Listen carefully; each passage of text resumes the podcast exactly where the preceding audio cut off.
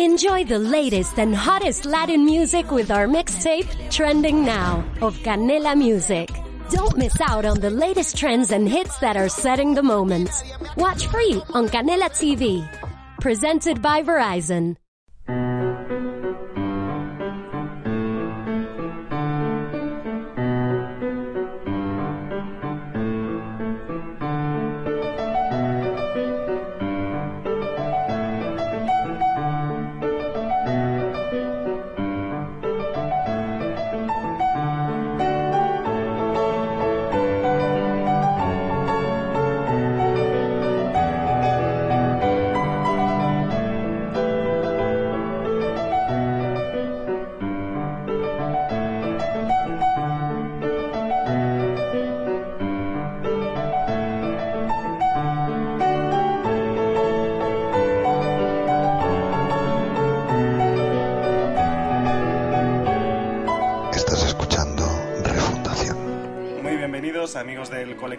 Colectivo Burbuja a una nueva edición de Refundación, el programa en el que el colectivo se hace las grandes preguntas y trata de encontrar una respuesta. Anteriormente, el cambio de régimen, tecnocracia contra autogestión y el futuro del dinero. Les habla Juan Martínez recogiendo el testigo de Enric Martí en la conducción de Refundación y esperando estar a la altura que nos poca.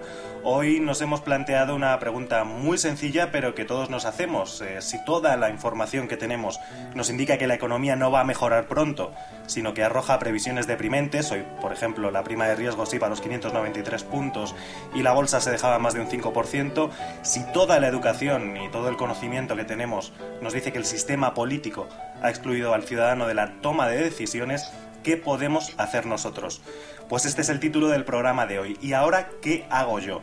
Para intentar responder a esta pregunta tenemos hoy a Carlos Angulo, conductor de Polinomia y profesional de la supervivencia en entornos posapocalípticos a lo Mad Max y vaciado del ladrillo como alternativa a la banca tradicional. Muy bienvenido, don Carlos. Hola, buenas tardes, ¿qué tal? tenemos a Ana Barba, coordinadora de efecto placebo y experta en farmacopea tradicional. Convierte tu huerta en la nueva farmacia del barrio. Muy buenas, Ana. Buenas tardes a todos. Y tenemos con nosotros también a Manuel Rey, experto en corralitos, optimización de la productividad marginal y fomento de las sinergias entre las gallinas ponedoras. Muy buenas tardes a todos. Bueno, pues, bueno, pues hechas las oportunas presentaciones, comenzamos ya con este programa. Y ahora, ¿qué hago yo? La primera pregunta va para Manuel Rey. ¿Nos toca comprar unas gallinas, irnos al pueblo o estamos a tiempo de hacer algo? Es decir, ¿intentamos cambiar el sistema o, o intentamos alejarnos lo más posible de él? Hombre, eh, cambiarlo es una, es una alternativa. El problema es que eso no depende de, de uno solo. Con lo cual, la mejor opción pues es la receta Gandalf, ¿no? Muy insensatos. Pero huyes para el campo, huyes para afuera y que no te pille cerca el petardazo, básicamente. Salirte del sistema, cogerte las gallinitas, comprar por ahí algún trabuco, el que pueda que se monte y, y el que no, pues que se quede en la ciudad que, y se exponga lo que hay, ¿no? Pero, pero la verdad es que alternativas no hay muchas, sinceramente. Por lo menos la gente aún no está muy mentalizada en general. Aún hay quien sigue votando a las siglas PP-PSOE creyendo que van, a, que van a hacer algo. Y, y eso yo, yo pienso que van a tardar su tiempo en, en, en entrar en, en razón. El resto, pues, sigilosamente, poquito a poquito, pues se van yendo a por tabaco. Unos para afuera a trabajar, otros va sacando el dinerito y, y cada uno se va escaqueando por donde puede, pero no creo que sea mucho más allá del 2 o el 3% de la población. El resto está mirando para el meteorito, mira qué luz tan bonita viene por el cielo. Ana, ¿tú qué opinas? Eh, ¿Nos unimos todos a la receta Gandalf de la que hablaba Manuel o, o hay alternativas? Eh, bueno, yo estoy con Manuel en que no hay mucha alternativa y en que como realmente cambiar el sistema eh, no depende de nosotros en este momento, pues eh, la receta Gandalf es la mejor. Eh, el, el, problema es que no todos podemos huir. Ese es el problema. Entonces, a algunos que nos va a tocar quedarnos, no sé qué vamos a hacer. Bueno, yo sí sé que podemos hacer, pero no sé si nos van a dejar hacerlo. Claro. Carlos. Estaba pensando en lo que decía Manuel, ¿no? Que realmente mmm, está claro que individualmente podemos hacer alguna cosa, el sálvese quien pueda, el buscarse la solución individual, pero no hay solución individual para todos. O sea, si cada uno tuviese que buscarse la vida por su cuenta, de los 45 millones de españoles, pues 20 millones no tienen solución. Entonces el asunto es que tenemos que buscar una solución colectiva y a la hora de preguntarnos y ahora qué hago yo, pues lo primero que tienes que hacer es preguntarte el qué hacemos nosotros, no el qué hago yo, ¿no? Yo lo que veo es eso, o sea, si hay una solución tiene que ser colectiva y yo creo que pasa pues por tomar conciencia de cuál es el meteorito que se nos viene encima, lo que decía Manuel, que no es esa lucecita tan bonita que hay por el cielo, sino que las vamos a pasar muy duras, muy duras, pero muy duras y entonces el aprende a sobrevivir, pues hay gente que es válida y que tiene esa posibilidad, pero si no creamos una estructura entre todos para poder sobrevivir, aquí la gente las va a pasar canutas. Entonces, ¿el qué hago yo? Pues el que hago yo pasa por empezar a, tejer esa red sociopolítica que nos permita cambiar de sistema que no es fácil, que va a tardarse un tiempo, bueno, aquí ya depende de cómo lo vea cada uno, ¿no? Eh, yo creo que los cambios sociales no ocurren a, a, una velocidad lineal. Creo que nos estamos acercando a, a momentos clave de, de, de, estos cambios y que las cosas pueden suceder en meses, lo que no pasa en 30 años luego sucede en seis meses, ¿no? Entonces el asunto es estar preparado, tener la mente abierta y saber que verdaderamente aquí hay unos culpables, unos responsables de que esto haya ido como ha ido y hay que cambiarlo de raíz. Y establecido que, bueno, con las acciones individuales no se puede llegar muy lejos, o por lo menos no todo el mundo puede llegar muy lejos, pero sí con las acciones colectivas. ¿Qué tipo de acciones colectivas creéis que, que son más adecuadas a la situación que vivimos? Es decir, hacemos como hacen muchos, por ejemplo, unas cooperativa, una cooperativa de crédito que va a desembarcar en España muy pronto. Eh, recurrimos a las cooperativas para dar servicios que no nos satisfacen de la forma habitual o, o luchamos por, por, derrocar al régimen, al sistema, como por ejemplo el 25S. Manuel. Eh, bueno, yo creo que hay dos planos diferentes. Eh, por un lado está el plano individual, en el cual eh, cada persona debería de, plantearse, ¿no? Pues, ¿Qué amenazas tengo yo? ¿O qué amenazas se sobre mí, sobre mi familia? ¿Y cómo, cómo puedo responder a ellas, ¿no? Estaríamos hablando de plan A, plan B siempre existen alternativas, siempre existen. Yo no he visto absolutamente ningún caso en toda mi carrera en la que no hubiera alternativas. Otra cosa es que la persona no las viera o no, no tuviera la voluntad o las razones que sean de, adoptarlas. Siempre las hay. Es un poco la transposición del, del famoso dicho, ¿no? De a Dios rogando y con el mazo dando.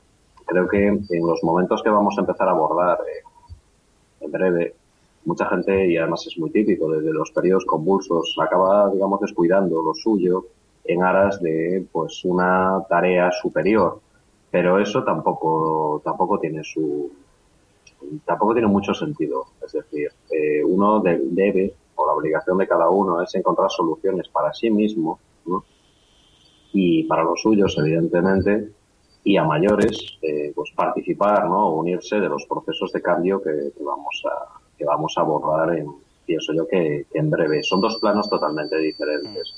Sobre lo que comentas, por ejemplo, pues lo que son las cooperativas de crédito o la conversión de, de empresas quebradas en cooperativas de trabajadores, el tratar de aportar eh, a la sociedad, ¿no? Muchas veces incluso de manera altruista, porque es una manera de, de ayudar a, mantener, ¿no? Eh, la estructura de, de, esa sociedad, ¿no? Que nos vio nacer y que nos ha dado una educación, ¿no?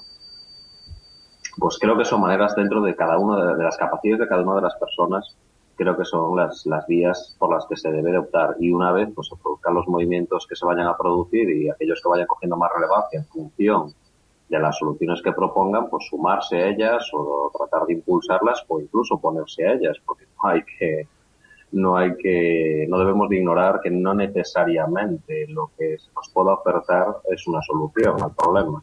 Eso, en ese sentido, todo ciudadano deber, deberá de estar muy vigilante a ese respecto porque se nos pueden tratar de vender soluciones que de solución no son nada, al contrario, son un empeoramiento de la, de la situación, ¿no? Como mucho es una mejora para el que las propone, nada más. Entonces yo creo que la prioridad para las personas es trabajar en esos dos, en esos dos campos. Eh, luego a partir de ahí, eh, poner soluciones, cada caso, cada caso es un mundo, tiene sus propias particularidades habrá muchas personas que de su solución pasa por la pasar urgentemente a la economía sumergida. Para otras personas, pues redimensionar ¿no? la, la estructura financiera que tienen, pues, bien sea personal o empresarial, y prepararse para un entorno ¿no? Eh, mucho más mucho más contractivo, bastante más contractivo del que del que estamos viviendo, debemos de más o menos calcular que en estos momentos estamos a mitad del proceso contractivo, o sea, nos quedaría otro tanto de crisis, otro tanto de crisis todavía de caída para tocar suelo. Entonces, de cara pues tanto pequeños negocios como empresas medianas deben de tener eso en cuenta de cara a tomar decisiones y a ser posible tomarlas lo antes posible. Otras personas, por su solución pasa por, por marcharse al extranjero. Eso, no sé, yo creo que lo estamos viendo prácticamente a diario. Yo en mi entorno viendo muchísimas personas que, están, que están saliendo y, y, es la solución. Aparte que tiene un doble beneficio, ¿no? Son personas que se marchan, que van a traer divisa en su momento y que dejan hueco o oportunidades para personas que por las razones que sean no se pueden marchar. Personas familiares, personas de cualquier tipo, pues no se pueden marchar, no pueden tomar esa, esa decisión. Y luego, pues el segundo plano, evidentemente, que ese es el de la movilización social y el de tratar de luchar y de aportar en conjunto para mejorar la, eh, tu entorno, tanto a nivel local como a nivel, como a nivel nacional. Yo creo que esas son las prioridades de, de cualquier ciudadano ahora mismo en España. Ana. Eh, pues yo básicamente estoy de acuerdo con Manuel que eh, cada uno debe intentar eh, organizar lo mejor posible su, su, vida y la de su familia dentro de, sus posibilidades, que no todo el mundo evidentemente tiene las mismas y, y desgraciadamente cuando hablamos de, de que hay que, que huir probablemente sea la mejor solución, pero realmente hay mucha gente que no puede y tendrá que hacer lo mejor que, pueda quedándose aquí. Y luego, por otro lado, eh, está el intentar organizar acciones colectivas en, en, su comunidad, en la comunidad más cercana, que creo que eso empezará a cobrar importancia de aquí a muy poco tiempo, puesto que va a haber muchas familias que van a empezar a tener graves problemas. Ya hay algunas, pero eh, en el momento que empiecen a terminarse las prestaciones por desempleo, y eh, la administración eh, quizá deje de pagar eh, la ayuda de los 400 euros, va a haber muchísimas familias que van a estar sin recursos para, para poder subsistir. Y probablemente eh, en comunidades pequeñas, más o menos eh, eh, unidas, tendrán que desarrollar algún tipo de acción colectiva para ayudarse unos a otros, porque la administración no va a seguir ayudando a los ciudadanos, no va a haber ayudas sociales, no va a haber dinero para, para prácticamente nada. Y luego mm, eh, yo veo un, una tercera eh, vía de acción que es eh, la acción, entre comillas, política o social para intentar cambiar el régimen como está ahora mismo. Eh, no todo el mundo, evidentemente, va a poder participar eh, de igual modo en este cambio de la sociedad, pero dentro de, las posibilidades de cada uno, eh, bien sea apoyando o bien sea eh, actuando, eh, creo que es una tercera vía muy importante de, de trabajo para, para, intentar salir de, del atolladero en el que nos vamos a encontrar. Carlos. Bueno, pues lo que decía Manuel antes también de que había que, que, buscar una solución, pues hablando con los demás, intentando asociarse, esa es una de las cosas que yo veo que falta, ¿no? Que la gente está viéndolas venir, pero realmente no se decide a, hablar de, de, la realidad ni siquiera con el que está al lado. O sea, las conversaciones que se oyen por ahí en los bares y demás es que seguimos hablando de lo mismo, de cómo quedó España, de cómo van las Olimpiadas y realmente la, la, la, verdadera profundidad de la crisis yo creo que no es percibida todavía, como decía Manuel, más que por, por, un porcentaje pequeñísimo de la población. Entonces, una de las cosas que falta es que los, los pocos que sí que estén, que sean conscientes de lo que se nos viene encima, pues comiencen a hablar con seriedad de, de, de cosas que hay que hacer a nivel individual por ejemplo, el tema de formación, yo con, con, todo lo que hemos estado en los últimos 30 años, que toda la educación se ha, fundamentado en especializarse en algo muy concreto para intentar buscar un nicho en, el mercado de trabajo, pues precisamente es una de las cosas que ahora a lo mejor habría que revertir, ¿no? El intentar desespecializarse, el intentar formarse en, alguna cosa que vaya a resultar útil, el, el poder tirarle a varios palos, ¿no? El no ser de algo muy especializado otra de las cosas es volver a pensar en, esa casa que tenemos en el pueblo que ahora solo se utiliza para veranear y demás, pues oye, mirar en, en, el ambiente rural porque lo que va a ser la vida en las ciudades pues va a ser mucho más duro y seguro que en un ambiente de pueblo, por decirlo de alguna manera, es más fácil formar esa comunidad de apoyo donde los recursos más necesarios, estoy hablando del sector primario, de, de, ganadería, de donde haya verdaderamente alimentos, si pensamos en situaciones como la posguerra, después de la guerra civil en España, pues en los pueblos la verdad es que no se pasó tan mal como en las ciudades, ¿no? Yo, mi padre me contaba el tema de las cartillas de racionamiento en Bilbao, por ejemplo, y bueno, ellos no lo pasaban tan mal, pues porque gracias a que tenían el envío de, del pueblo, de todo, todas las semanas les llegaban los embutidos y las cosas, pues podían sobrevivir de una manera más, más cómoda.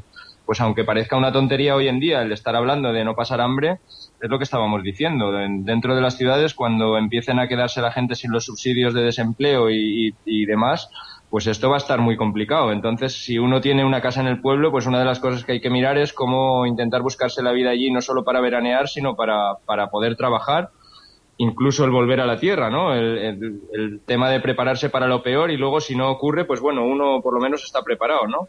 El tener a lo mejor un pequeño huertecillo donde uno pueda cultivarse lo más básico, el tener ahí unas judías, el tener ahí unos tomates, el tener a lo mejor incluso unas gallinas, que aunque parezca una broma, pues no lo es y luego el, los que tengan a lo mejor una vida un poco más desahogada en la ciudad, pues el saber qué es lo que se va a hacer con el dinero que tenemos ahora, ¿no? Porque ya lo hablábamos el otro día en lo de que, cuál va a ser el futuro del dinero, el pensar qué va a hacer cada uno con los ahorros que tenga, con, con pues no sé, el tema de la diversificación que ya hablábamos, el tema no sé, a, eso a nivel individual, ¿no? Pero ya he dicho que a nivel individual una de las cosas pasa por, por dejar de ser individuos y empezar a hablar codo con codo con el que tenemos al lado para empezar a dar apoyos y ese trabajo que ahora no tenemos, pues buscárnoslo entre los grupos de personas que estemos formando una comunidad cercana, ¿no? De, desde los barrios, los vecinos y, si puede ser, mirándolo en el pueblo, como decía. Bueno, pues se nos ha incorporado a la tertulia José Crespo. Muy buenas, José. Hola, muy buenas a todos. Pues nada. Hola, buenas tardes, Pepe. Buenas. Hombre, qué Hola, sorpresa Pepe. Buenas tardes, Pepe. Hola, Manuel.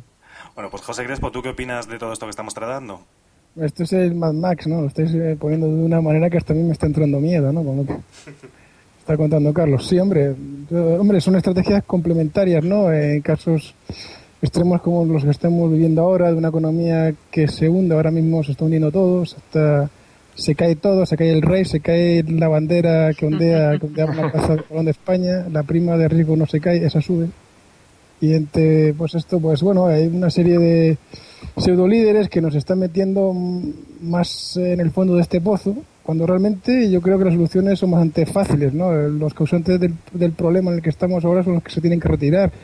Y esa es la acción conjunta que yo veo más eh, eficaz para, precisamente para no tener que ir de vuelta al, al campo otra vez, al neolítico, a, a cultivar lechugas y tal, que, por cierto, a mí se me da bastante mal porque siempre que una lechuga estas me viene una legión de, de, de caracoles, de escarabajos y, y, acaban con todo, ¿no? O sea, Joder, es que hay que sulfatarlas, Pepe, no me fastidies, no se las puedes dejar así que son manjar.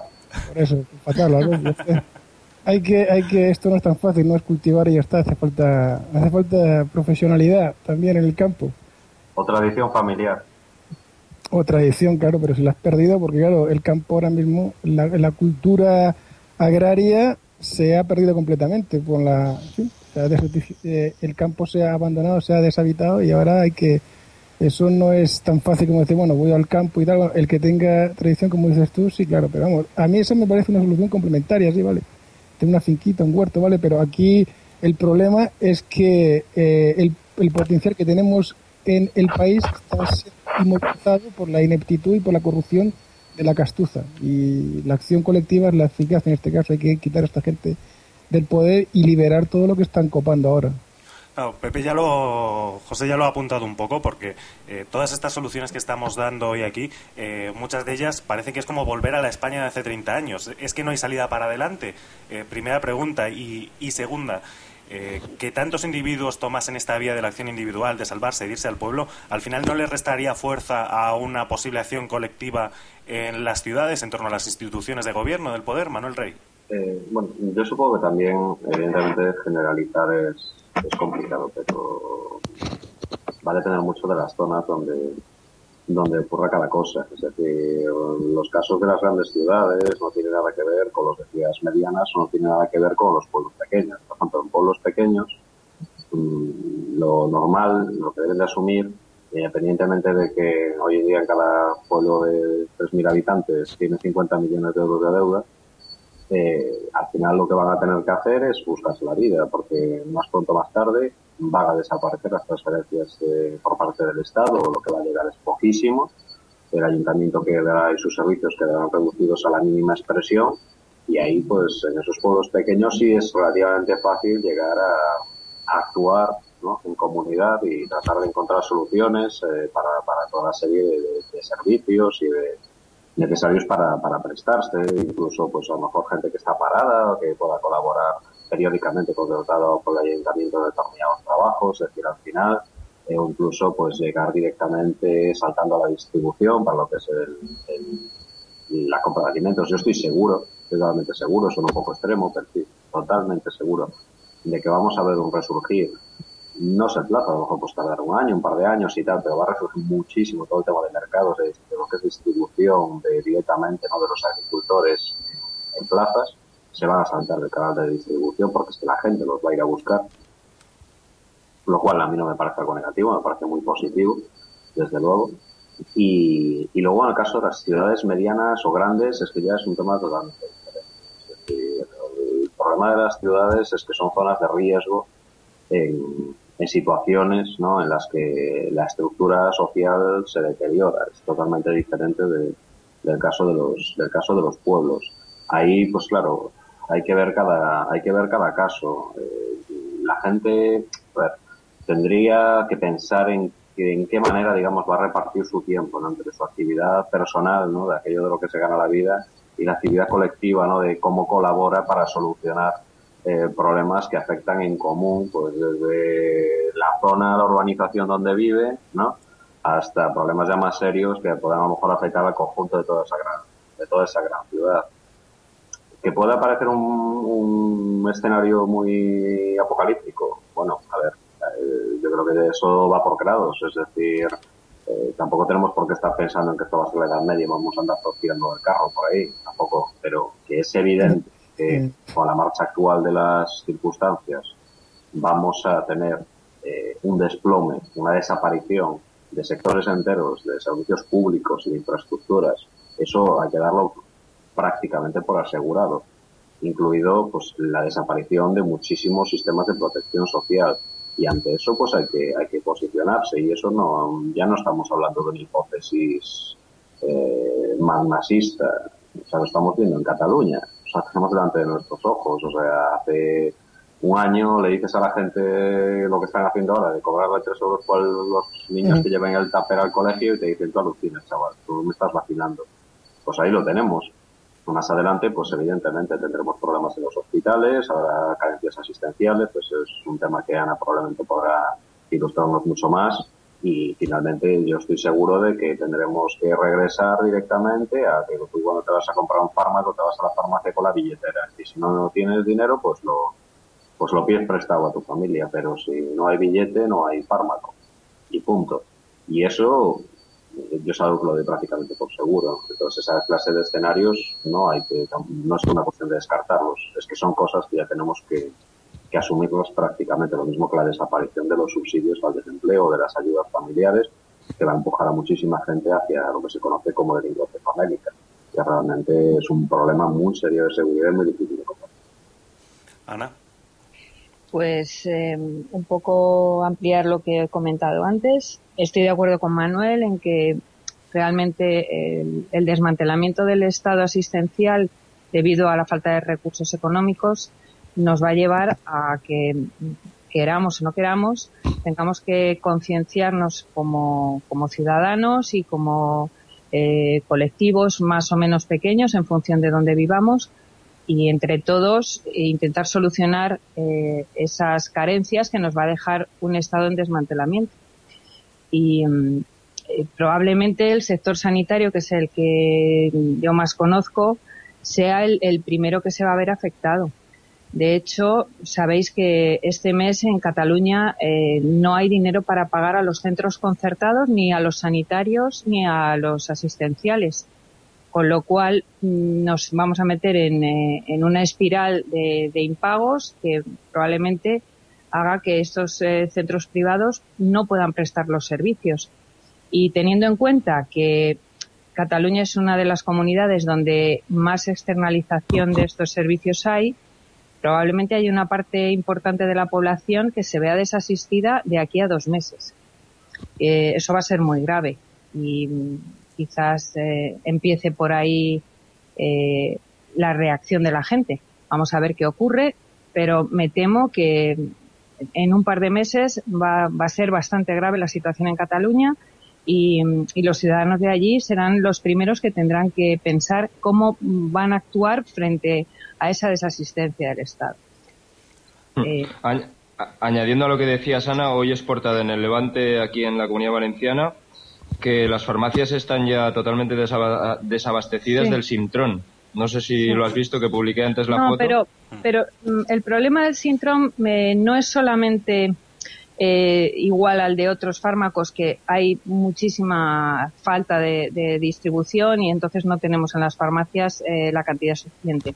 El problema del Sintrom es que les han obligado a cambiar el precio, les han obligado a cambiar las indicaciones, les han obligado a cambiar el código nacional. Eh, entonces hay una legislación muy farragosa, muy farragosa al respecto y durante unos días no ha habido producto en el mercado, pero ya otra vez desde ayer hay. Eh, con las implicaciones eh, correspondientes de que tardará en llegar a todas las farmacias, pero otra vez hay desde ayer. O sea, este problema, este problema una rotura de stock, básicamente, lo que ha habido. No, no, exactamente una rotura de stock. Ha sido causado por la obligación por parte de la Administración a cambiar código nacional y precio, eh, de modo que hasta que se han adaptado a la legislación y han pasado por la autorización pertinente eh, de la Administración, no han podido liberar los lotes. El producto estaba fabricado, pero no se podía liberar. Esto ocurre de vez en cuando. Normalmente nadie se hace eco de esto, eh, pues periódicamente, cada semana, cada dos semanas ocurre esto con algún medicamento desde hace tres o cuatro años. Mm, lo que ocurre es que ahora todo el mundo está muy susceptible y la prensa enseguida eh, lo airea.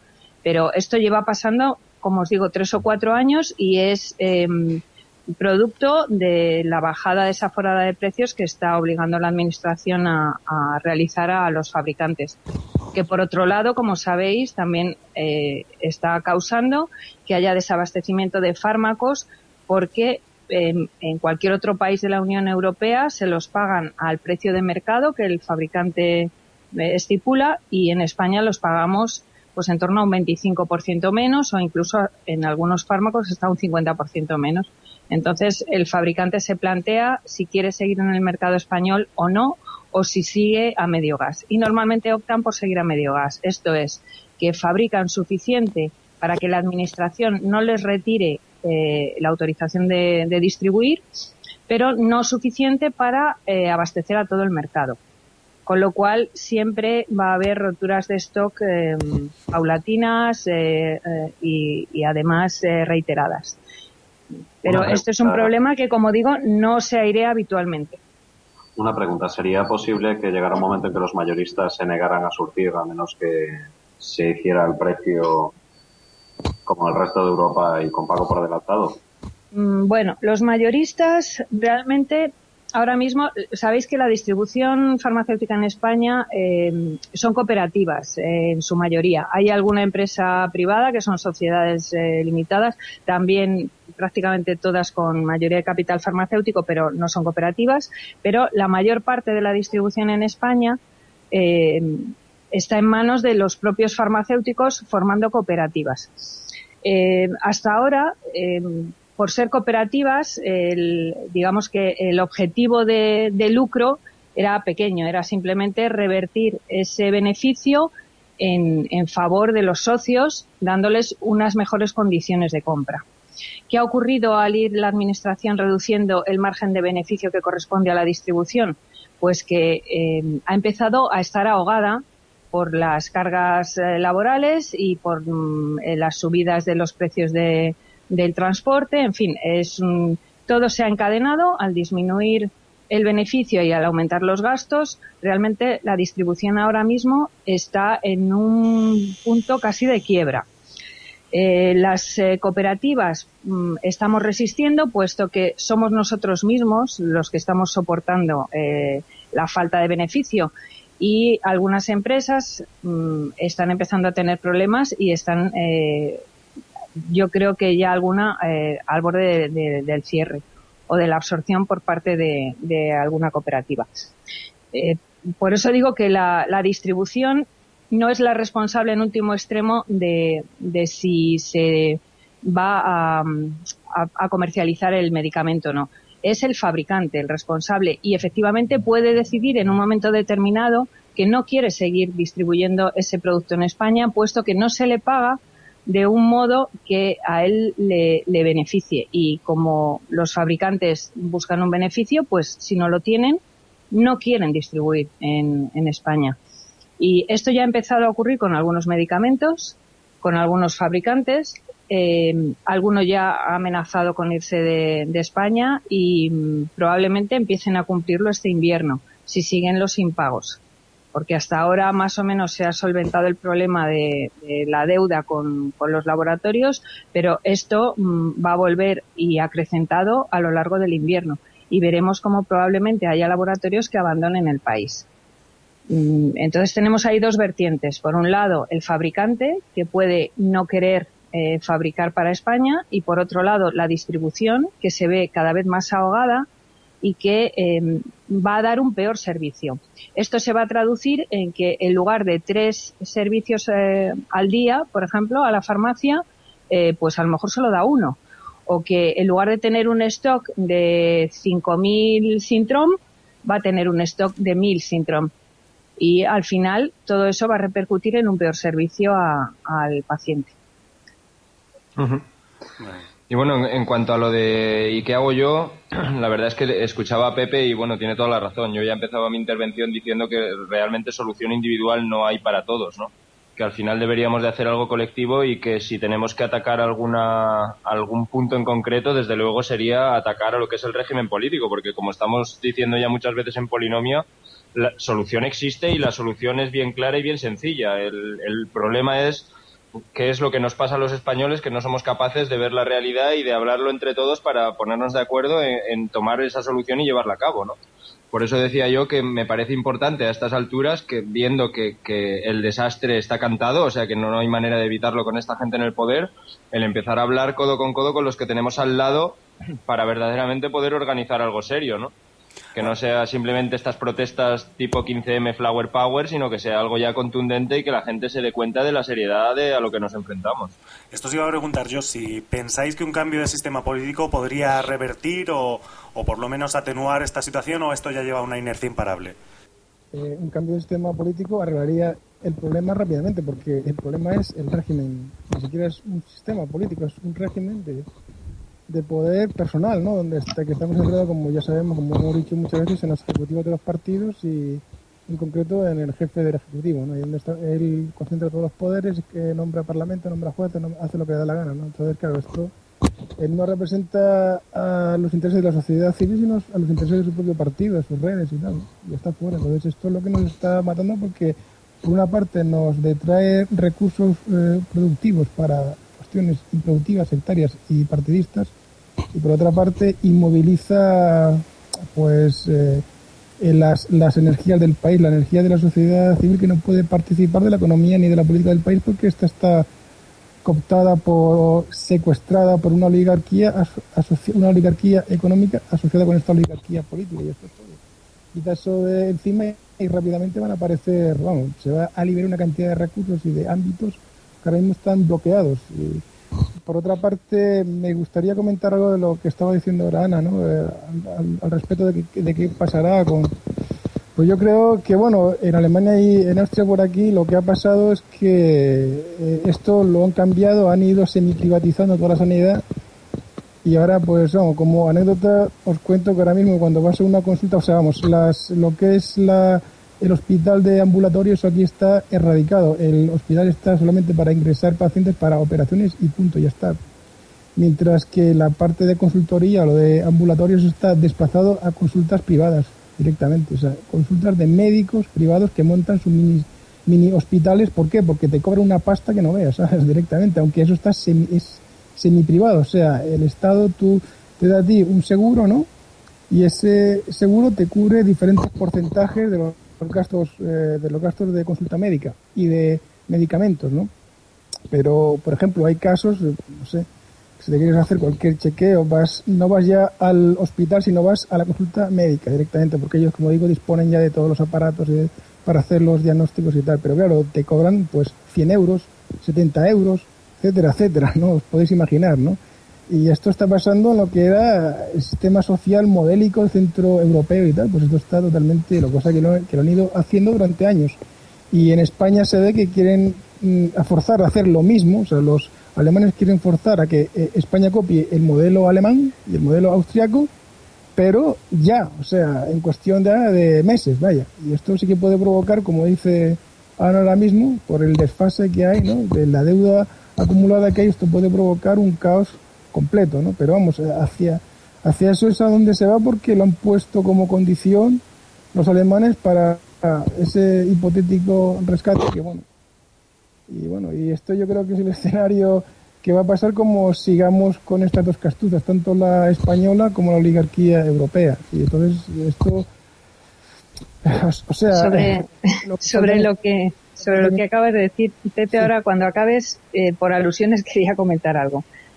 No, no, bueno, y simplemente para entroncar esto, que, lo que decía ahora Carlos, para unir ya todo, todo lo que nos viene encima con la, con la solución práctica, con la, con la solución en la, en la realidad, ¿no? Que lo que decía ahora Carlos, ¿no? Decía, bueno, ¿qué nos pasa, nos pasa a los, a los españoles que no somos capaces de, de organizarnos para derrumbar este régimen opresor y tiránico, ¿no? Pues, pues sí, pues nos, nos falta de lo que Tocqueville hablaba hace un siglo y pico, este, pues el eh, asociacionismo civil al margen del, del Estado y esto y esto pues es una cosa que nuestra matriz cultural pues no la tenemos y, esto hay que improvisarlo de todas formas el 15M ha sido un buen paso en la dirección correcta ¿no? de asociacionismo pero esto hay que hay que hacerlo más serio más profesional y, con y que eh, colectivos sociales fuertes de los médicos profesores estudiantes y tal se asocien o sea, como hacen en Francia, como hacían en la Norteamérica aquella que conoció Tocqueville, o sea, que se unan, ¿no?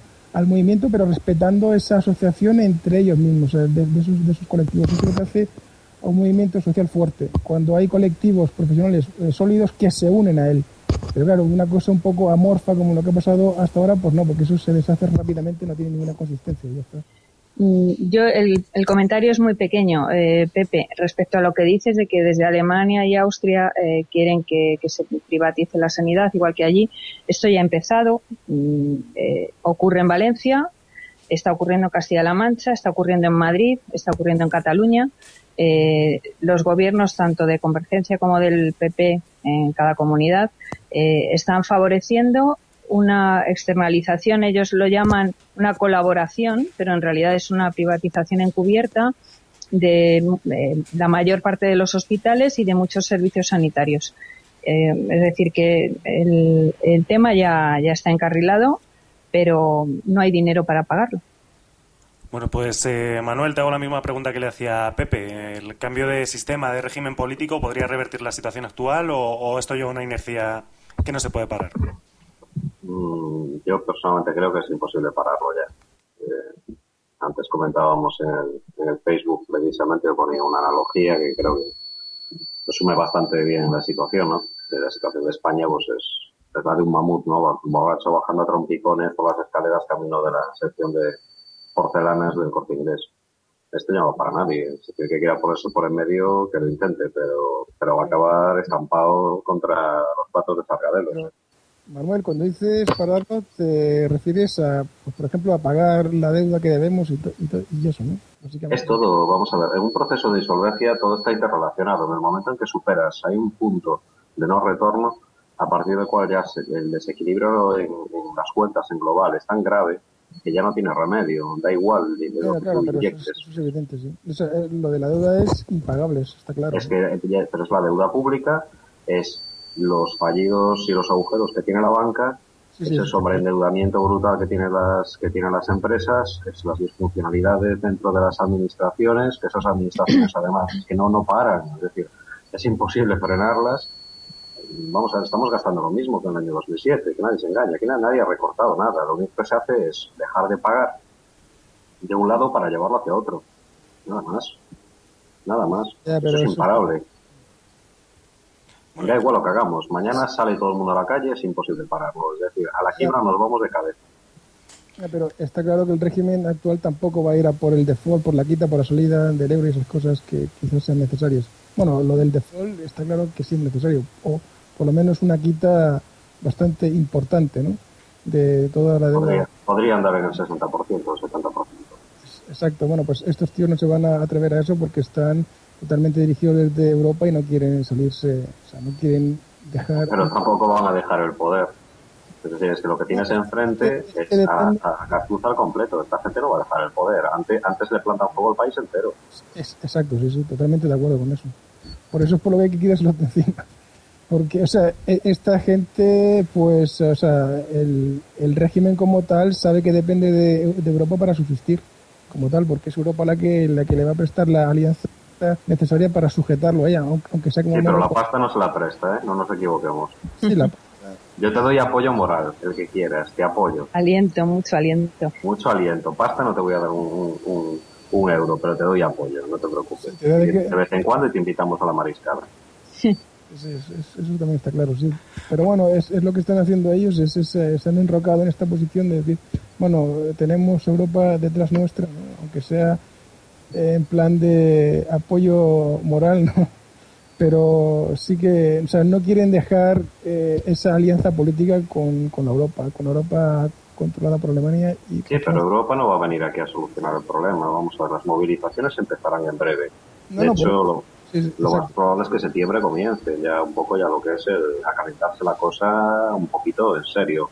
Aquí hay dos opciones o el plastilinas pilla, hace la maleta y que ahí os den tres duros, que yo me voy para casa, o optan por la línea dura. Y la línea dura es cargas policiales, leña, sin piedad, y entrar en una espiral de aquí todo lo que se manifiesta es un terrorista que busca saber por qué oscuros intereses es desestabilizar. Sí, exacto. Y por eso esperan que ese tipo de actitud policial o de represión de las, de las protestas sea apoyado por Europa, directamente, como han hecho con Grecia, por ejemplo, ¿no? Sí, pero Europa... el gobierno diciendo, no, es que nosotros tenemos el apoyo político de Europa, aunque no sea el, el económico, sea solamente de, de, palabra por ahora, y además es que es imposible porque España es irrescatable, eso está, eso está claro, pero le dan el apoyo político de decir, oye, usted métale caña a su población, que, que bueno, que, lo, que el régimen está en fin, apoyado políticamente por nosotros. O sea, esto no. Esto, esto, esto es lo que yo creo que ellos están intentando que no dejar para nada que Europa les deje de, apoyar y llevar a cabo todo lo que le dicen. Aunque después lo que tú dices, pues esto es también, están haciendo un regate o un amago como diciendo, sí, vamos a hacer los recortes que nos digas, pero después no se hace, no se hace nada o se hace pero con la parte más débil de la sociedad que realmente tampoco, al final tampoco estás solucionando la papeleta porque estamos hablando pues de una deuda bruta total creo que de 4 billones de, euros. 3,4 más o menos. Es cerca de, Oye, pero esto es, pero esto que decís entonces, eh, ¿qué panorama nos dibuja? O sea, quiero decir, porque respondiendo a la pregunta del programa y qué hago yo, pues eh, esto que me estáis comentando, que puedo compartirlo, aunque no del todo, nos dibuja un panorama para España en el que al final, pues sí, habrá una parte de la población que a lo mejor pueda continuar con sus empleos pagados decentemente, pero va a haber aquí una gran masa de 7, 8, 9, 10 millones de personas que van a estar por debajo del umbral de la pobreza, por decirlo de alguna manera. O sea, el, el, ¿y qué hago yo? Mm, de verdad, cuando yo pintaba este panorama un poco más marxista de tener que volverse a cultivar cada uno la tierra y el tener que buscarse la supervivencia en el sentido de buscar alimentos, no, no de no de a ver de dónde me voy de vacaciones este agosto, sino de a ver qué como mañana, pues esto yo creo que, que en el siglo XXI yo creo que la gente entenderá que no es soportable, ¿no?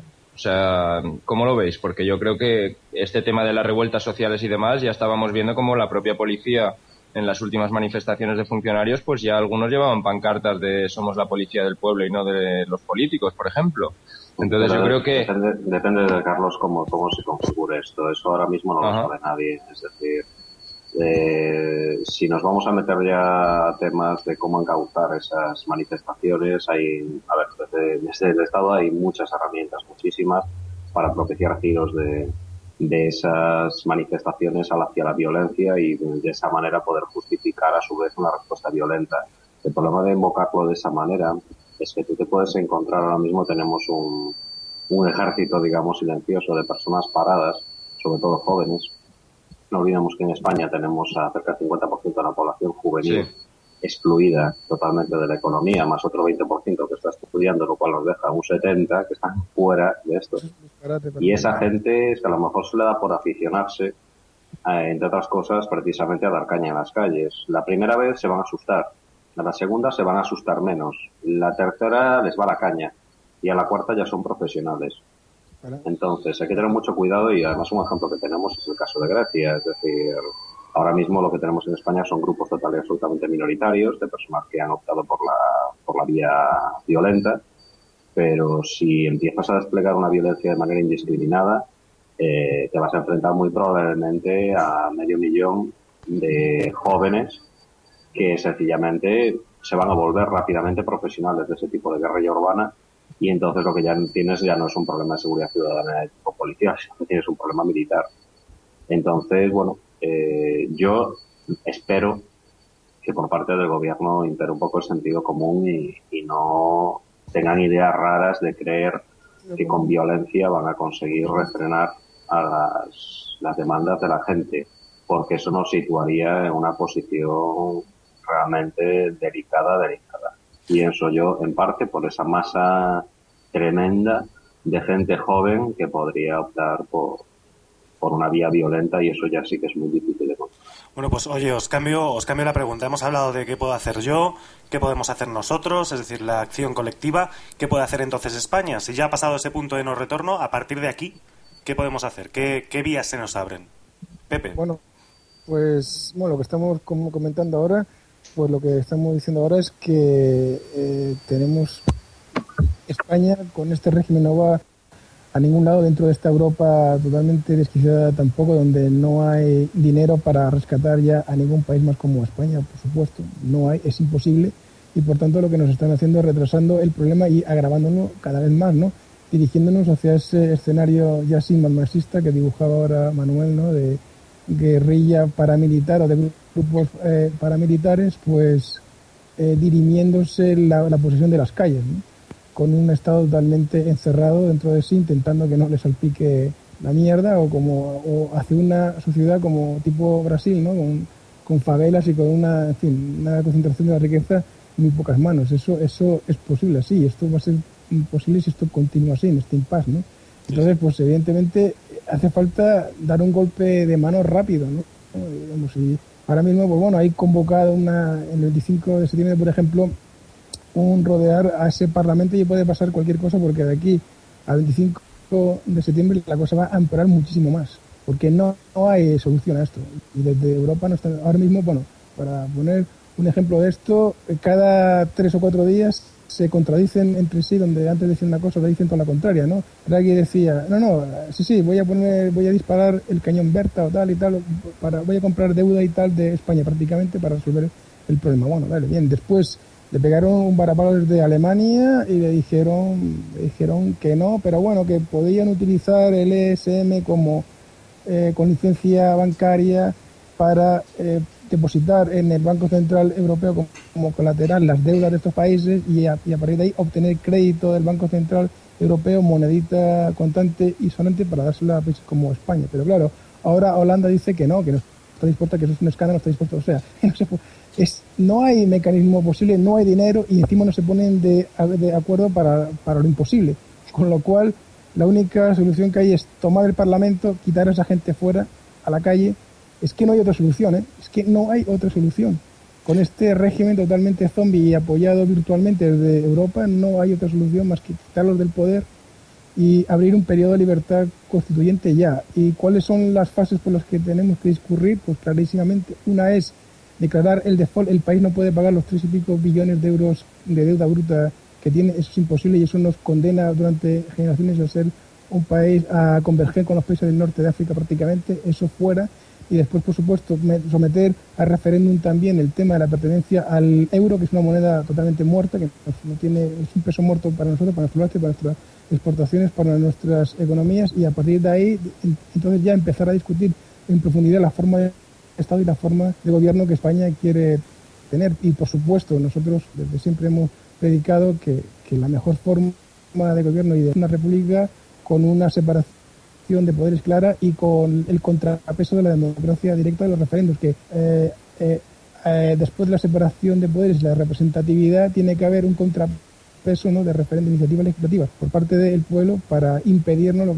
que, que lo, pues, pues, por ejemplo, lo que ha terminado por pasar en los Estados Unidos, donde el poder ejecutivo, o sea, donde los lobbies se han hecho con los, con los tres poderes. ¿no?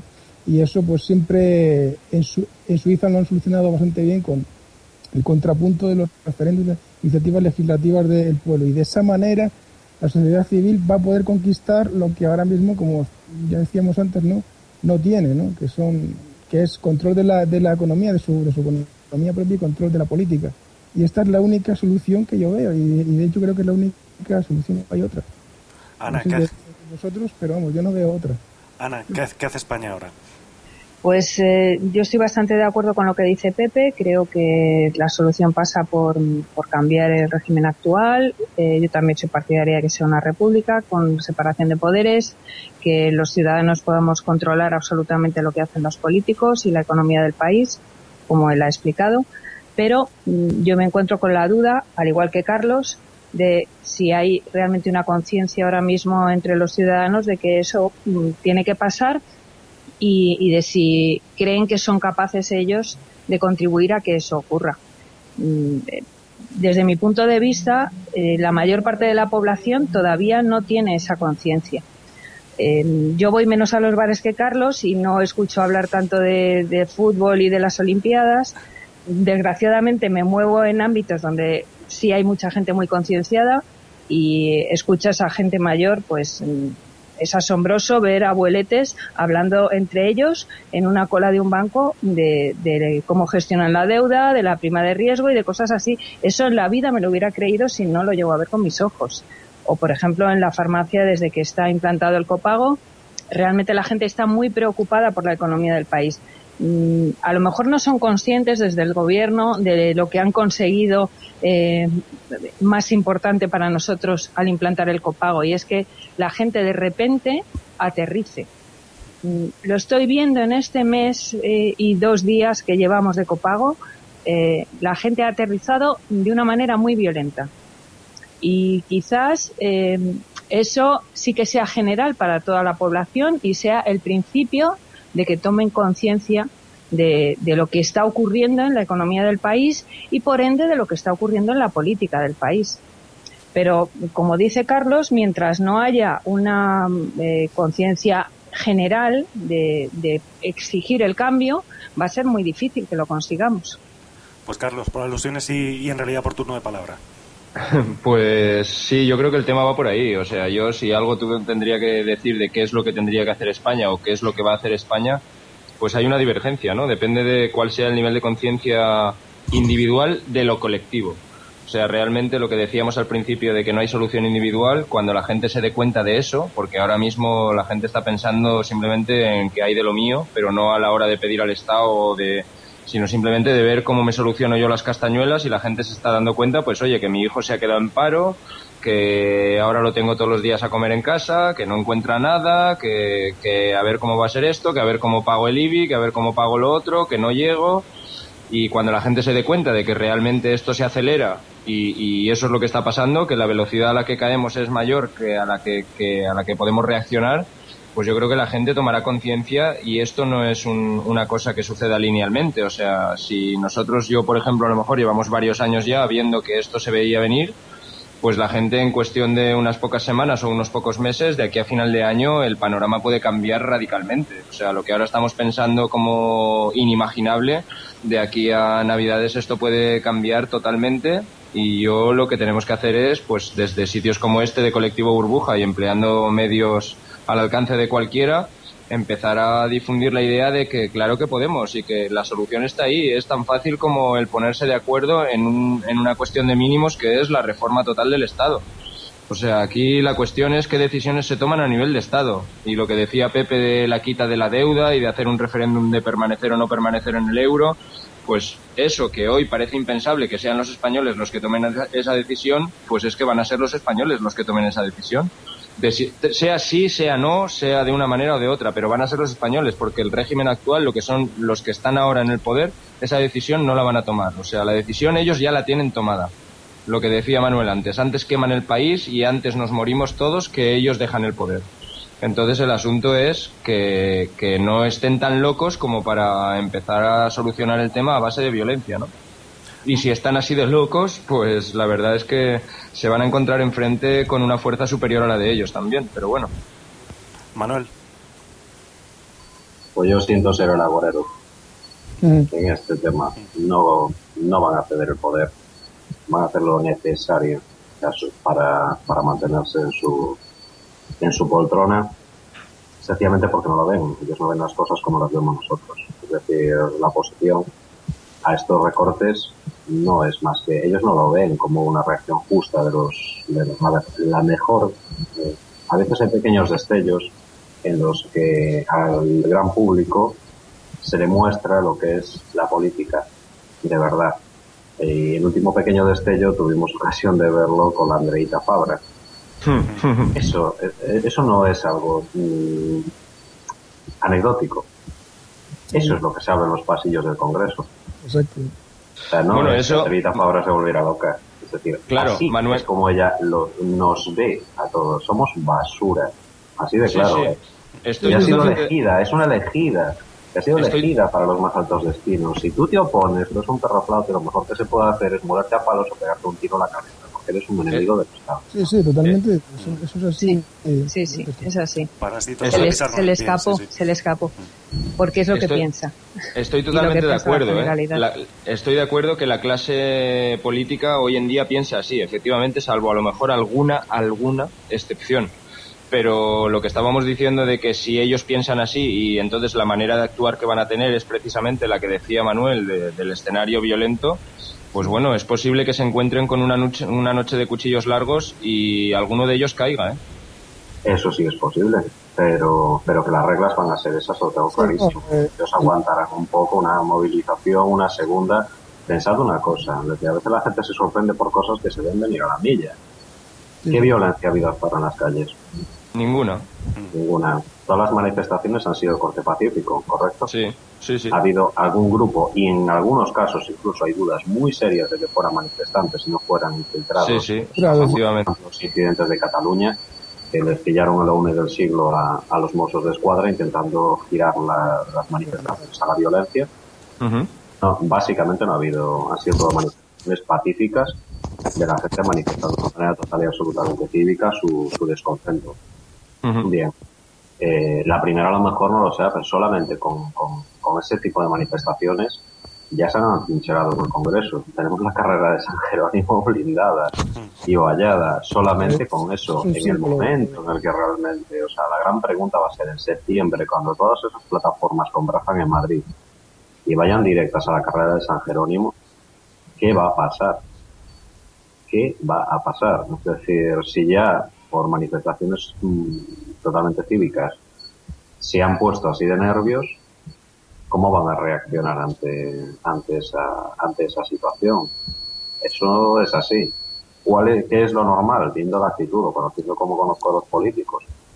Eso está por la bien. Van a intentar quemar el cartucho de la violencia directamente. Es decir, infiltrarán grupos que girarán una manifestación totalmente pacífica en una manifestación violenta y cargarán a ver si de esa manera, bueno, pues la gente comiéndose porrazos se, se tranquiliza, se tranquiliza un poco y a partir de ahí, bueno, pues nos iremos a un gobierno de concentración nacional que ahí sí ya PP y PSOE, ambos unidos en su destino, van a morir matando.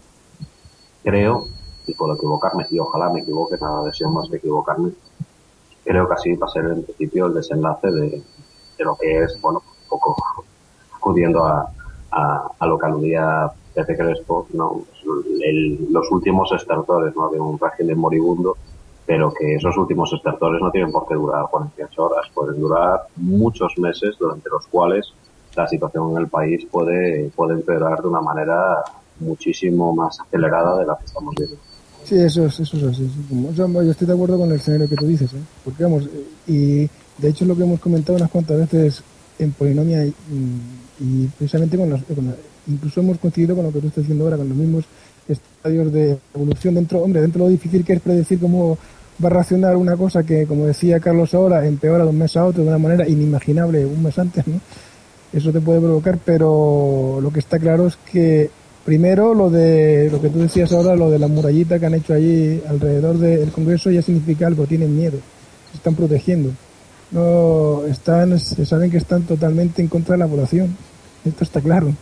Y que las encuestas que manejan ellos pues les están diciendo que, que la gente está, totalmente ya han perdido la legitimidad que tenían de las votaciones porque si las hiciesen ahora perderíamos no habría ningún partido que tendría la mayoría eh, suficiente para gobernar luego eso ya significa algo y, y, están temiendo que efectivamente hay una ración pero lo que eh, como tú también dices eh, toda la evolución la rebelión social, porque esto va a ser una revolución ya, ya no va a ser como 15M, que fue, bueno, intentaron, ¿no? Que ilusamente que los gobernantes iniciasen reformas necesarias que en aquella época sí podían haberlo, pero eso ya fracasó y ahora la gente sabe que tiene que ir a por todas, ¿no? Y, estos van a racionar porque son unos descerebrados, en definitiva, los de esta gente, y van a racionar violentamente porque se sienten, o sea, porque sienten que van a perder, como tú decías antes, sienten que van a perder el poder. A esta gente lo único que les motiva, a la favorita de toda esta gente, como tú dices, representa que han exteriorizado, verbalizado bien cuál es el programa del PP como es hoy, que se jodan,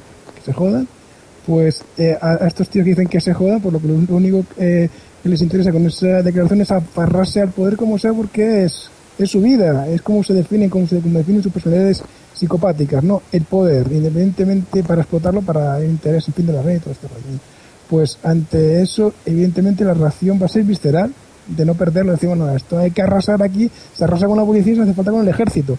Pero eso va a, y yo creo que eso es lo que va a pasar, pero eso va a provocar una reacción por parte del pueblo que no se la espera y, vamos, y que aquí pase algo peor que en Egipto, que en Egipto, pues no me lo creo. O sea, creo, creo que, que o sea, intentarán superar a Mubarak, pero joder, estamos en un país europeo, no sé, que haga una represión, es que la sociedad española no es la egipcia, vaya. No sé si, si nos entendemos, ¿no? Sí, eso también lo decían en Alemania antes de que llegara Hitler. Eh, Carlos, respecto a eso, algo diferente, vaya, no hay. respecto a eso, yo de todas formas. Los bloques antagónicos. Me gustaría recordar el caso de la Revolución Francesa, ¿no? Donde aquellos diputados que, que decidieron en votación cuál era la verdad respecto a la huida o el secuestro del rey, que precisamente los que votaron porque la verdad establecida fuera la mentira, en realidad, o sea, que votaron que lo que se, lo que se decidiera que era verdad era que habían secuestrado al rey, fueron precisamente los que luego, meses después, mm, decidieron que al rey se le cortara la cabeza, ¿no? Y los que habían votado en aquella votación por decir la verdad, que el rey había huido, fueron los que luego intentaron salvar al rey, o sea, los que intentaron que, que no se le cortara la cabeza. Pues me, me parece que aquí eh, la reacción de los políticos pues va, a determinar también cuál va a ser la reacción de los españoles y que me temo que si toman la vía esa que, estaba, que estabais diciendo de, de, la violencia, pues se pueden encontrar con una reacción del pueblo que los va a dejar atónitos. ¿eh? O sea, lo mismo que estamos ahora quejándonos de que los españoles tienen unas tragaderas de tamaño impensable y que se lo tragan todo, pues me da la impresión de que como les salten la chispa, Mm, vamos a descubrir a un pueblo español verdaderamente enfurecido y, que va a tirar precisamente por el otro lado. ¿eh? Por, eso decía que no era como lo de Egipto, porque entre otras cosas ya el régimen ya se quita la careta directamente, porque aún hay gente confundida con si esto es una democracia, ¿no? Y esto no es una democracia, esto ya lo sabemos desde hace tiempo, ¿no? Pero bueno, pero aún hay gente que no lo sabe. Pero una razón así, eh, militar, policial contra el pueblo, pues evidentemente ya el régimen ya perdería toda barniz pseudo-democrático, ya es directamente un régimen tiránico, incluso peor que el franquista directamente. Franco no se, no se atrevió a ir contra el pueblo ya estaba viejo el hombre, y el régimen ya se veía débil. Entonces, bueno, pues esto incluso los pondría en comparación, porque es la comparación que va a hacer la gente rápidamente con el régimen franquista, con el tardofranquismo. Esta gente aún, es peor. estos son como, como le decía, creo que era Atrevijano, el, el mentor de Felipe González y de Alfonso Guerra ya en París en el 73 fue, dice, bueno, tú espérate a que, a que estos lleguen al poder y lo de Franco nos va a parecer una broma. Y tenía razón el hombre. Y la tenía, la tenía. Sí, sí. Un premonitorio. Ana. Sí. Eh, Bueno, yo poco más puedo añadir a lo que ya he dicho, que creo que la gente empieza a tener conciencia del problema económico y que eso quizás lleve a que tomen conciencia del, problema político, pero hay una falta de cultura política tremenda en el país. Mm, pueden eh, tener claro que no les gusta lo que están haciendo los políticos que están actualmente en el poder, pueden tener claro que no les gusta cómo funciona el sistema, pero eh, la mayor parte de la gente ignora qué es lo que quiere porque falta esa cultura política. No saben articular eh, una propuesta de, Estado diferente y quizá ni siquiera reconocer eh, qué es lo que les conviene si hay diferentes propuestas que les hacen. Entonces, yo ahí veo un problema. No sé si vosotros estaréis de acuerdo conmigo. Eh, justo, esa es una buena cuestión porque eso yo creo que tiene que ver bien con lo que estaba diciendo ahora Carlos, ¿no? Con que cuando estás metido en un proceso de revolucionario, yo creo que estamos metidos en esto desde hace ya unos meses, pues los sucesos, o sea, la conciencia de la gente viene determinada por la velocidad de los sucesos. o sea, no tomas conciencia leyéndote un libro, sino viendo que, por ejemplo, como en la Revolución Norteamericana, la Revolución Francesa, que de repente te das cuenta que el rey es un traidor, que el rey por detrás ha estado conspirando contra el país. ¿Y esto por qué? Porque de repente, pues bueno, aparece un duque de Brunswick que dice un manifiesto, mm, parisinos, si le hacéis algo al rey, eh, eh, eh, hago una demolición de toda la ciudad de París, ¿no? Entonces, hombre, ¿qué, es esto? no? O sea, el pueblo de repente cobra conciencia por, el, por, por, los hechos. Dice, pues este tío estaba traicionándonos, ¿no? Pues hechos así como, como lo de Fabra. Eso, esto ha sido un favor que nos ha hecho a los revolucionarios tremendo, ¿no? Porque ha enseñado la cara del propio régimen, que se joda, ¿no? Esto es, esto es fantástico, ¿no? Esto le ha hecho a mucha gente que aún estaba un poco confundida con que sí, aunque los políticos nos representan, pues de repente se han dado cuenta que en un momento crítico como el actual hay una política, ¿eh? está dentro de un partido que pertenece a un clan, uno de los clanes más poderosos dentro del PP, de, regional, que les está diciendo pues que se jodan, ¿no? Directamente.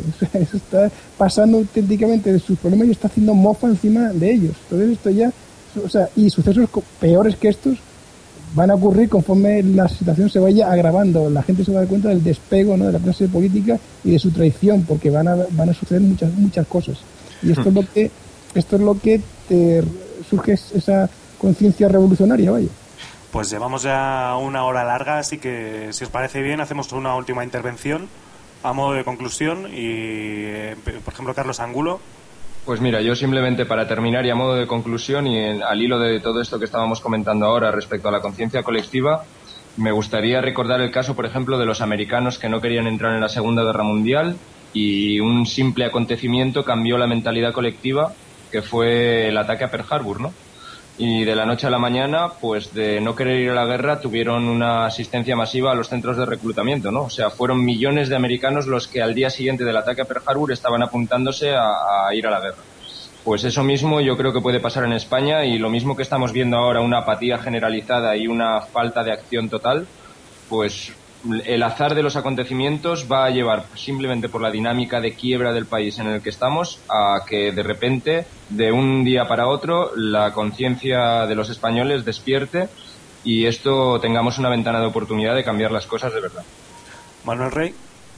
Bueno, soy un poquito escéptico con que tengamos una dinámica como la de los americanos, pero bueno, yo creo que aquí corremos más riesgo de empezar con lleva las cadenas que otra cosa. Entre otras cosas porque los americanos llevan el patriotismo muy adentro y, como, y como aquí llevamos una temporada que renegamos bastante de ello, no, no quiero renunciar al, al deseo de que realmente pues los españoles dentro de, de, la diversidad, ¿no? que las regiones que tenemos algún día lleguen a desarrollar un, instinto, una noción de bien común y de y precisamente de patriotismo, que es totalmente compatible con, con las visiones más, más particulares de cada, de cada uno en su, su región, en su cultura y en sus costumbres, ¿no? Pero, pero sinceramente, antes de llegar a eso, me parece que, que vamos a tener que, que comernos muchos marrones y pasarlo bastante, bastante mal. De todas maneras, eh, se me quedó en el tintero un comentario que hacíais antes, precisamente esa actitud que la gente tenía de, esto no va conmigo, ese individualismo, es normal. O sea, en el estudio de las, distintas épocas se puede ver que ese, es normal asociar las, épocas en las que se vive una gran bonanza económica, se, el individualismo tiende a, a imperar mientras que en los momentos en los que hay crisis muy fuertes la gente tiende a agruparse, a, unirse, a igualarse, porque todos se están viendo perjudicados ¿no? por, por, esa, por esa crisis o por ese mal momento que está atravesando ese, ese país. Entonces, bueno, yo creo que son procesos normales, eh, la gente poco a poco se va concienciando, se va bajando del pedestal, muchos que se creían triunfadores ahora se dan cuenta de que no eran tanto, muchos que se creían inmunes, y esto va bastante por los funcionarios, ahora están descubriendo que no lo eran tanto, que su oposición no era, no era una garantía de que se iban a mantener al margen de todo, de todo esto. Entonces, bueno, es, es triste porque es triste, pero todo este daño que está recibiendo todo el mundo, la lección que realmente tiene que aprender en primer lugar es hacer un análisis de conciencia de qué errores han, cada uno de nosotros hemos cometido, que todos los hemos cometido, unos por acción, otros por omisión.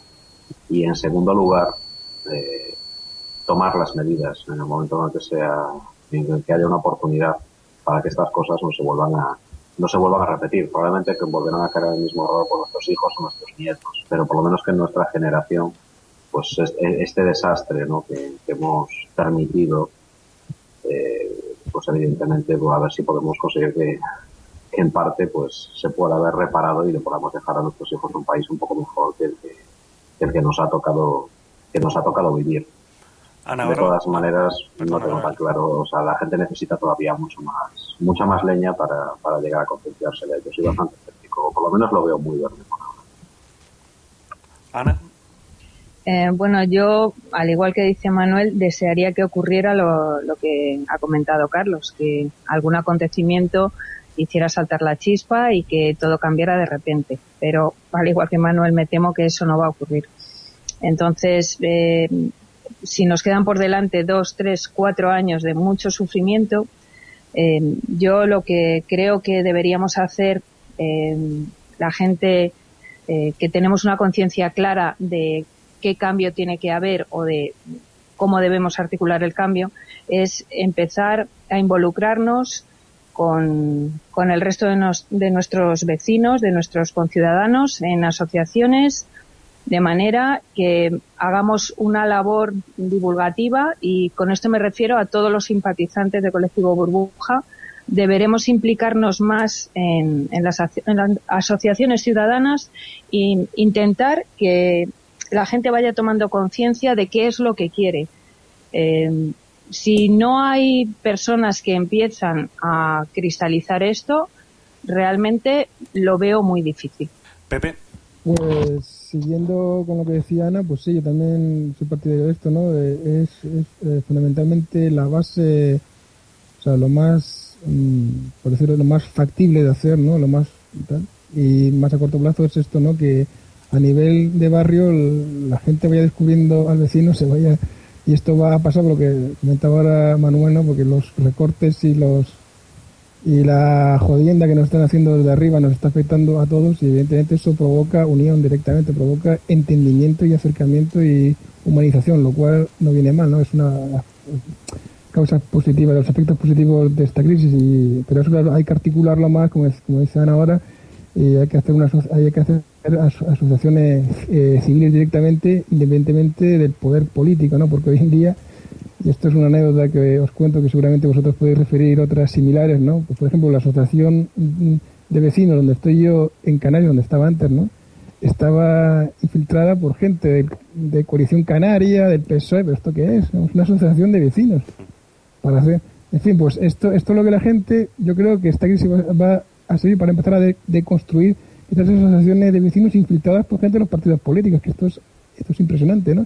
Y que, que la gente prescinda de los partidos, de estos partidos políticos estatales, no de los partidos políticos, no tenemos nada en contra de los partidos políticos societarios que pertenecen, que estén hechos por la propia sociedad civil, pero hombre, un partido político del Estado que viene a chupar tus impuestos, tus subvenciones, que, que son unas sectas, pues eso fuera, eso, hay que expulsarlo, eso pues eso por un lado, y, y a partir de ahí crear asociaciones civiles a nivel de barrio, y a partir de ahí construir hacia arriba.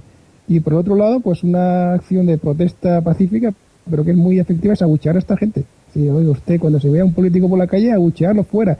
No servirle nada, ni servirle café, ni coger en el taxi, ni nada fuera. Esto, esto hay que concienciar a los ciudadanos. Y, y, cosas como estas, como colectivo Burbuja, es una magnífica plataforma pues, para sensibilizar, concienciar a la gente de que tome una acción activa, pues, pues por ejemplo esta, ¿no? De los, de los abucheos, de no servirles cuando te venga un político que los reconoce. Y creo que lo están haciendo en barajas con los, con los políticos que vienen al, al aeropuerto y cuando le dicen al taxista que lo lleve al Congreso, el taxista le cierra la puerta y dice, usted, venga, no, fuera, nada.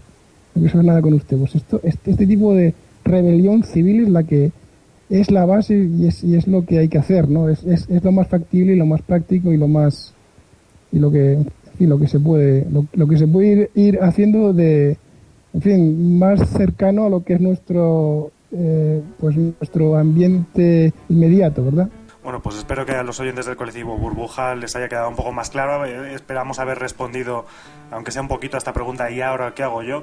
Muchísimas gracias, Carlos Angulo. Carlos se nos ha caído. Sí. ah, no, disculpar, es que, es que tengo la manía de cortar el micrófono para que no haya interferencias. Nada, gracias a vosotros. Un saludo a todos, hombre, claro. Muchísimas gracias, Ana Barba. Gracias a, a todos vosotros. Muchísimas gracias también, Manuel Rey. También corta el micrófono, nos, parece, nos parece bien, gracias. Sí, muchas gracias a todos, lo siento. También lo tenía cortado. y muchísimas gracias, Pepe Crespo. Y nada, pues eh, a la audiencia decirle estas han sido nuestras soluciones. Eh, si tenéis otras os animamos a continuar el debate en los comentarios. Por el momento os emplazamos hasta una nueva edición de Refundación. Os deseamos buen verano, felices vacaciones si andéis ya libres y mucho ánimo si todavía os toca aguantar un poco más. Por nuestra parte nada más tampoco. Muchas gracias. Hasta una nueva edición de Refundación.